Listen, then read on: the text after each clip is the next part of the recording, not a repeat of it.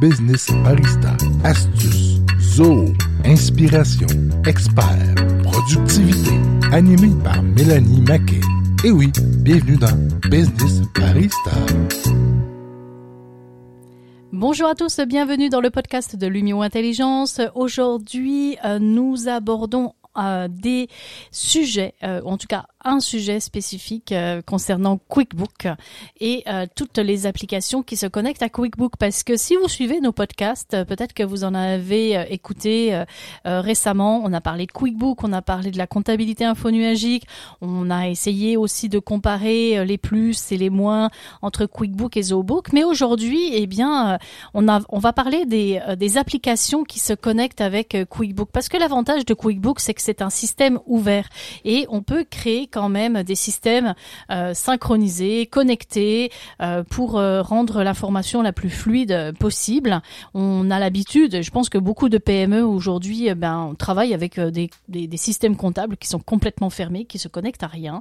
Et l'avantage de QuickBook, tout comme ZooBook, c'est d'avoir ben, justement cette ouverture et de synchroniser. Alors aujourd'hui avec moi dans ce podcast, eh bien j'ai Thierry Veilleux de Comptabilité Livia, qui est un partenaire avec qui je travaille très souvent lorsqu'il s'agit de procéder aux migrations euh, vers ZooBooks, mais aussi au redressement ou de l'accompagnement. Mais euh, Thierry a une très forte expertise aussi avec euh, QuickBook. C'est pour ça qu'il est avec nous aujourd'hui. Et euh, QuickBook, n'ayez pas peur, ça se connecte avec Zoo aussi. Alors, il y a plein de possibilités. C'est ça le monde merveilleux de la comptabilité infonuagique. Alors, Thierry, salut à toi. Salut Mélanie. Ça va bien Oui, très bien. Merci pour l'invitation. Je pense que ça, ça va de plus en plus euh, de faire des podcasts. Oui, ben, on prend l'habitude. Hein? C'est ben oui. ma première fois en studio. J'avais des petites expériences là, en, en visioconférence, là, mais pas. Ouais. Euh, c'est vraiment bien. Oui, et puis on voit que le monde du son est un monde euh, bourré d'expertise. Euh, et merci à Jeff Desrosiers de production JNR qui nous permet, avec tout son matériel, son studio, de faire ces podcasts pour avoir la meilleure qualité de son possible. Parce qu'on est d'accord qu'écouter un podcast où ça grésille, où ça va pas bien, où euh, on entend le fan ou les enfants à côté, c'est pas toujours idéal. On va, alors on essaye de vous donner l'information la plus claire et la plus pertinente possible. Donc aujourd'hui, on parle de QuickBook et des applications. Alors, il faut que tu me dises combien il y a d'applications déjà qui se connectent. Euh, la dernière fois, j'ai validé, là, c'était plus de 625 applications eh ben, qui se connectent avec QuickBook. Ça, ça fera des heureux. On est d'accord. donc, euh, quand tu parles des applications, est-ce que tu pourrais nous mentionner, euh, parce que c'est sûr que, oh, je fais une parenthèse rapide, hein, dans le monde du numérique, je crois que la dernière fois que moi j'ai validé cet aspect-là, je crois qu'on était l'année dernière, en 2020, à plus de 6500 outils numériques dans les Martech disponibles sur le marché. Donc on se rend compte que c'est énorme. Personne ne peut tous les connaître, c'est impossible. impossible.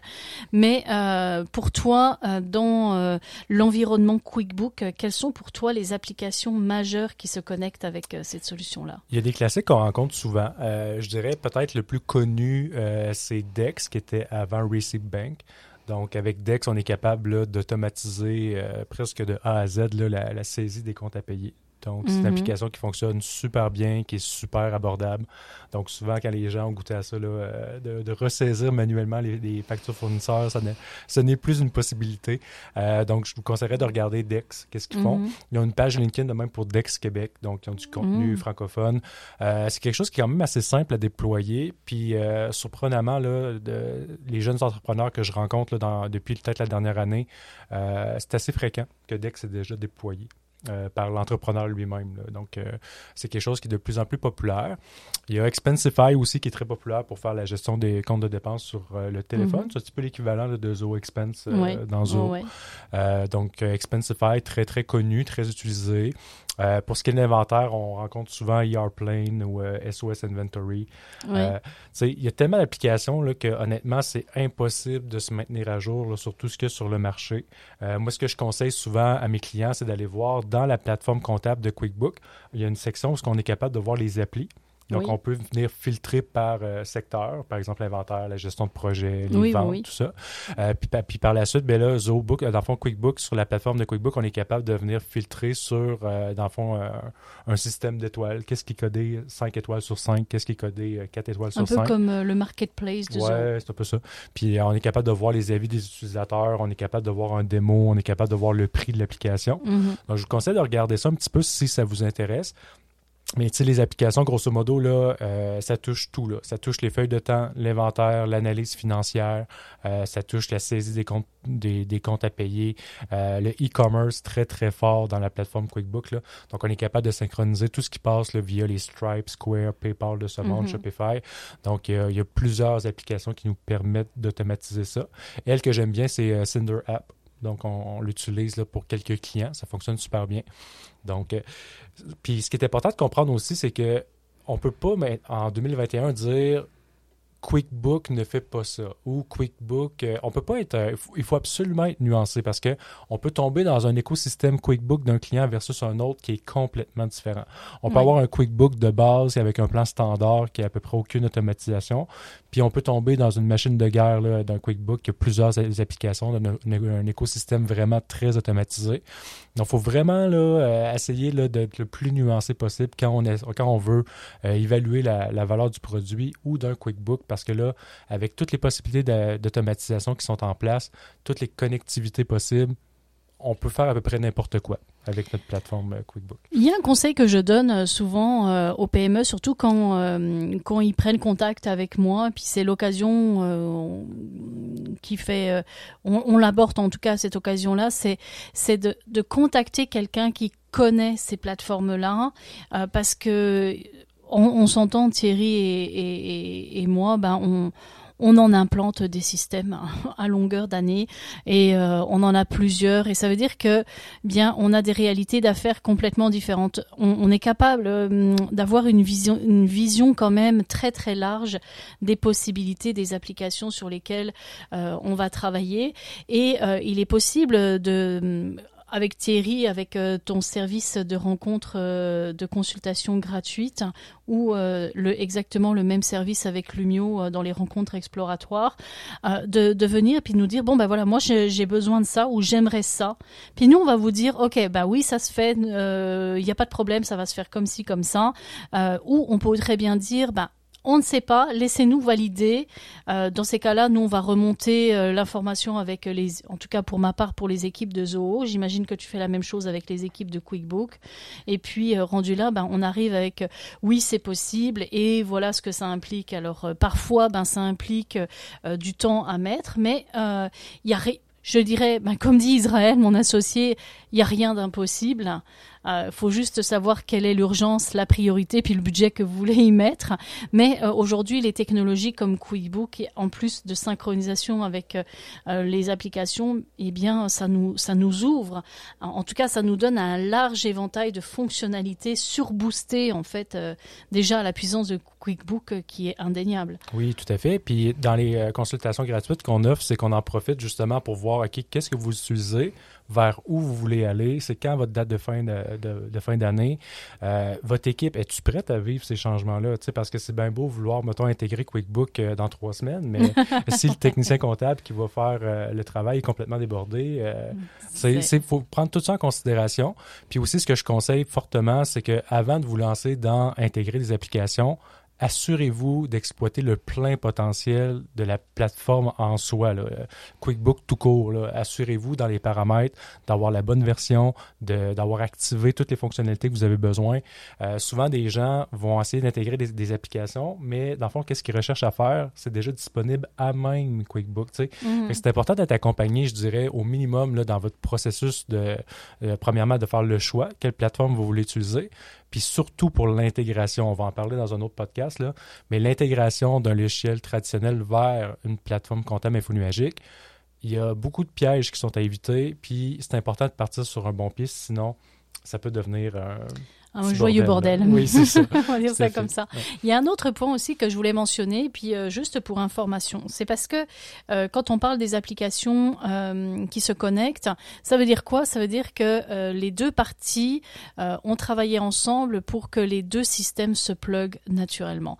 Mais parfois, ben, comme dit, il va y avoir certaines fonctionnalités au niveau de la synchronisation, en tout cas des, des possibilités. Parfois, on, on va utiliser un, un des, applications tierces. Donc euh, là, ce que je voudrais mentionner, c'est et puis je vais prendre un exemple de synchronisation que je connais bien, puis sur laquelle on est en train de travailler, mais qui s'appliquerait autant aux applications de QuickBook. Là, il existe des connecteurs, par exemple, entre euh, OpenCart et Zoe Inventory. D'accord? Ces connecteurs-là nous permettent de synchroniser d'une certaine façon. On peut dire, oui, il y a une synchronisation OpenCart Inventory.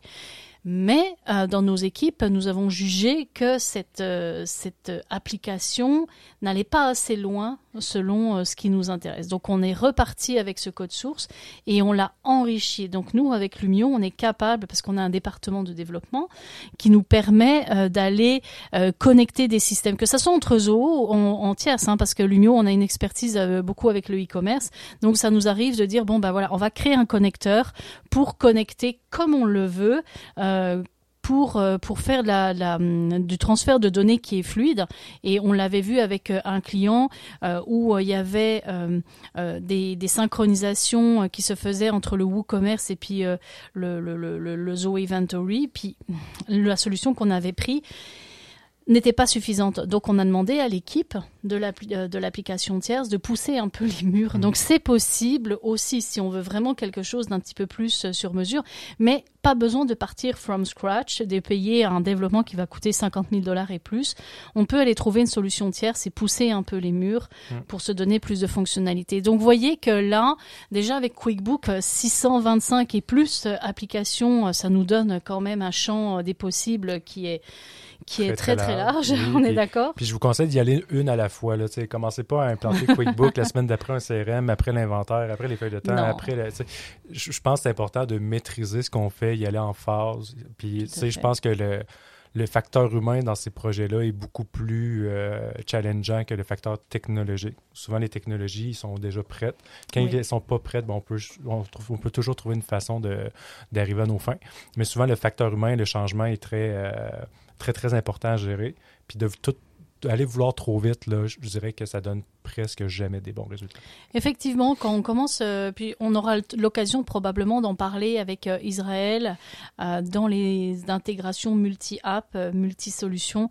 En général, je dirais que quand on fait une migration, quelqu'un qui veut implanter, par exemple, un CRM, une gestion de projet, puis un, un Zoobooks, par exemple, ben, on va considérer techniquement parlant qu'un minimum de trois mois est nécessaire. Ça vous donne une idée euh, du délai.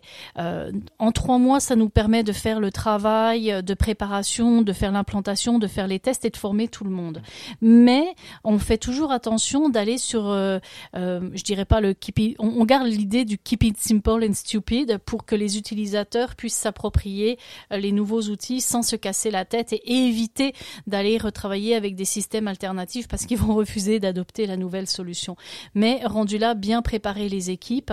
Euh, on, aura l'occasion d'en reparler, mais de toute façon, il existe déjà un podcast qu'on avait fait euh, en 2020 avec Léa Maud de, de Cofinia, qui est spécialisée dans la gestion du changement. Puis elle expliquait un peu euh, l'approche à avoir dans ce cas de figure. Mais effectivement, les technologies sont là, mais l'humain doit suivre. Dans tous les cas, c'est sûr que les technologies, on les implante, il faut bien les choisir, il faut, faut, aussi se faire accompagner parce que parfois on ne sait pas euh, si ça, cette fonctionnalité existe. Au fait, est-ce que c'est mieux? Moi, je veux faire ça, qu'est-ce que vous en pensez? Ça peut être euh, l'occasion d'un petit appel euh, à Thierry pour, pour savoir. On, on, parlait tantôt hors micro avec Mélanie que, tu sais, pour l'entrepreneur, pour lui, c'est une, c'est une méchante grosse affaire de changer sa comptabilité, changer sa gestion de projet, changer son, son sa, gestion des ventes via un CRM. Fait que, nous, qu'on est habitué d'être là-dedans depuis plusieurs années, à semaine longue, de travailler avec des clients, c'est important, c'est important de circuler un petit peu puis de toujours se rappeler que pour l'entrepreneur, c'est un stress. C'est un gros stress, oui. Effectivement. effectivement. surtout pour la comptabilité. Mais... Oui, c'est des données sensibles, puis souvent, je pense qu'avec le temps, on a, trouvé le tour de, comment saisir les clients. Il y a des clients qui sont très, très à l'aise, il y en a d'autres qui vont être un petit peu moins à l'aise. Puis je, pense qu'avec cette clientèle-là, c'est vraiment important de mettre l'accent sur les phases. Toujours y aller en phase. Puis quand une phase est bien établie, bien, bien maîtrisée, allons à la phase 2. Mais euh, tirons-nous pas dans le pied en, voulant tout implanter trop vite. c'est ça. Alors, une app à la fois, comme on dit. Ou deux, trois à la fois. Alors, euh, merci infiniment d'avoir été euh, avec moi, Thierry. Puis merci à nos auditeurs pour nous avoir suivis jusqu'à la fin de ce podcast. On vous retrouve pour d'autres sujets tout aussi passionnants avec d'autres membres de l'équipe de Lumio et d'autres partenaires. Sur ce, je vous dis bye bye.